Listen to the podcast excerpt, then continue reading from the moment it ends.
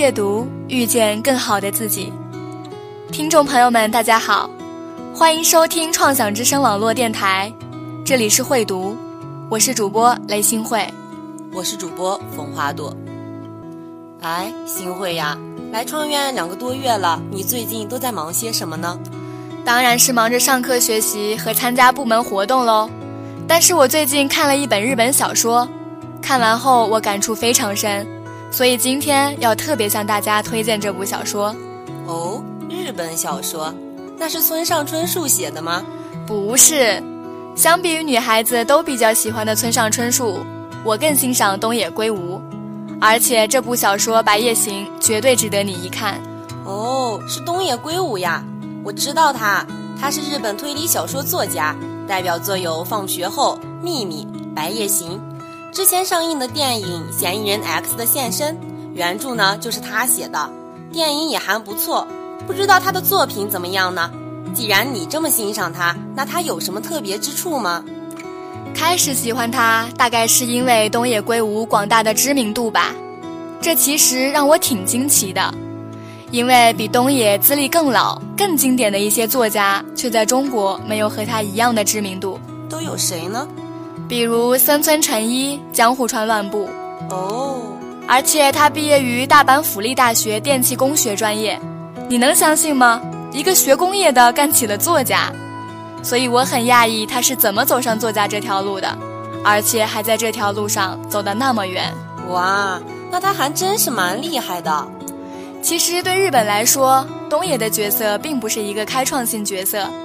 作为本格作家，他却写出了《名侦探的守则》这样调侃老套轨迹的讽刺作品；作为社会派，却又没有在叙事技巧上有新的突破。比如《白夜行》上隐约可以看出人性的影子。就是因为这样，我才更加欣赏他。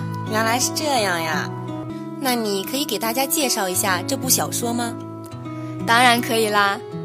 这部小说围绕着一对有着不同寻常情愫的小学生展开。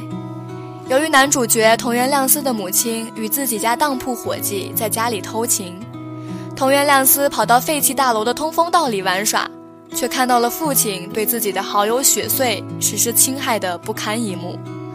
当时，恐惧与愤怒充斥了他的整个大脑，使得十一岁的他用长剪刀刺死了自己的父亲。此后十九年，雪穗与桐原亮司走上了截然不同的人生道路。他们一个跻身上流社会，一个却在底层游走。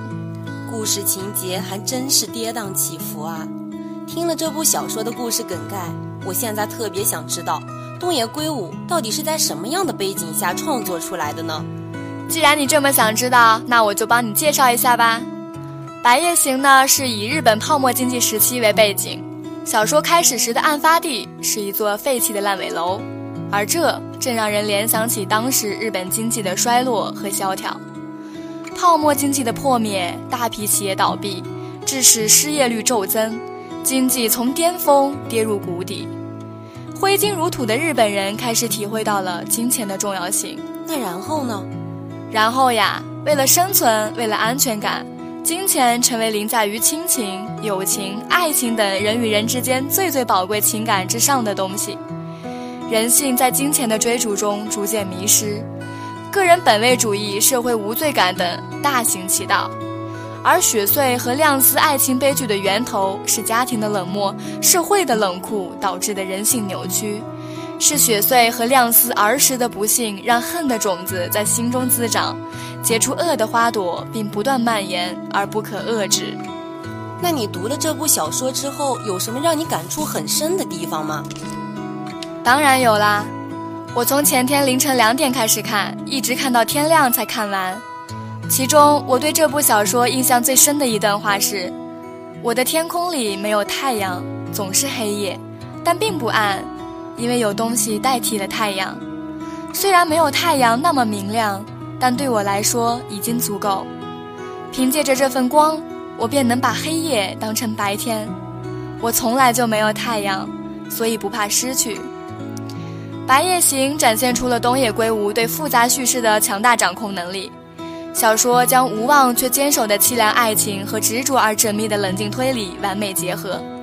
我认为不应该把这本书当成简单的推理悬疑小说来看，它所要表达的也不仅仅只是其中的推理、作案手法等。哦，不仅只是推理吗？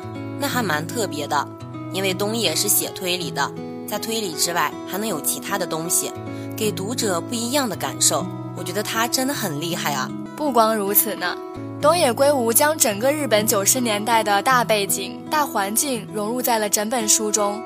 书中人物的经历都有着深刻的社会原因，可以说整本书都是对当时社会的描写。而且呀，这部小说用一种独特的视角，几线展开，从不正面描写男女主角，却能将人物描绘得深入人心。作者用精简毒辣的笔锋，将几十年的日本社会缓缓描绘出来，将两人的命运纠葛在其中。所以我看了一遍，又忍不住想看第二遍。是啊，看得出来你是真的喜欢这本书。那不妨说说你对这本书的看法吧。我认为他在提醒我们，如果一味追求高速发展到了丧失理智的程度，一定会有悲剧发生。因为《白夜行》中的两位主人公，那种始终向上的坚强斗志与不懈努力，其实是在不断向下的堕落中完成的。虽然他们都无比强悍地扫清一个个障碍，成就自己的梦想。但是为此而身负的罪孽却早已万劫不复，同时也希望大家不要在金钱的追逐中迷失自我。看起来呀，你确实从这本书中受益匪浅。阅读呢就是这样，看一本书就像是一场旅行，会给人不同的认知与体验。说起来，我也好久没有遇到好看的书籍了。听你说的这么起劲儿，我觉得这本书可以变成我的下一个旅行目标了。但愿我也有不一样的看法。嗯，希望你们也会和我一样喜欢《白夜行》。亲爱的听众朋友们，今天的会读到这里就要结束了，感谢您的收听，我们下期再会。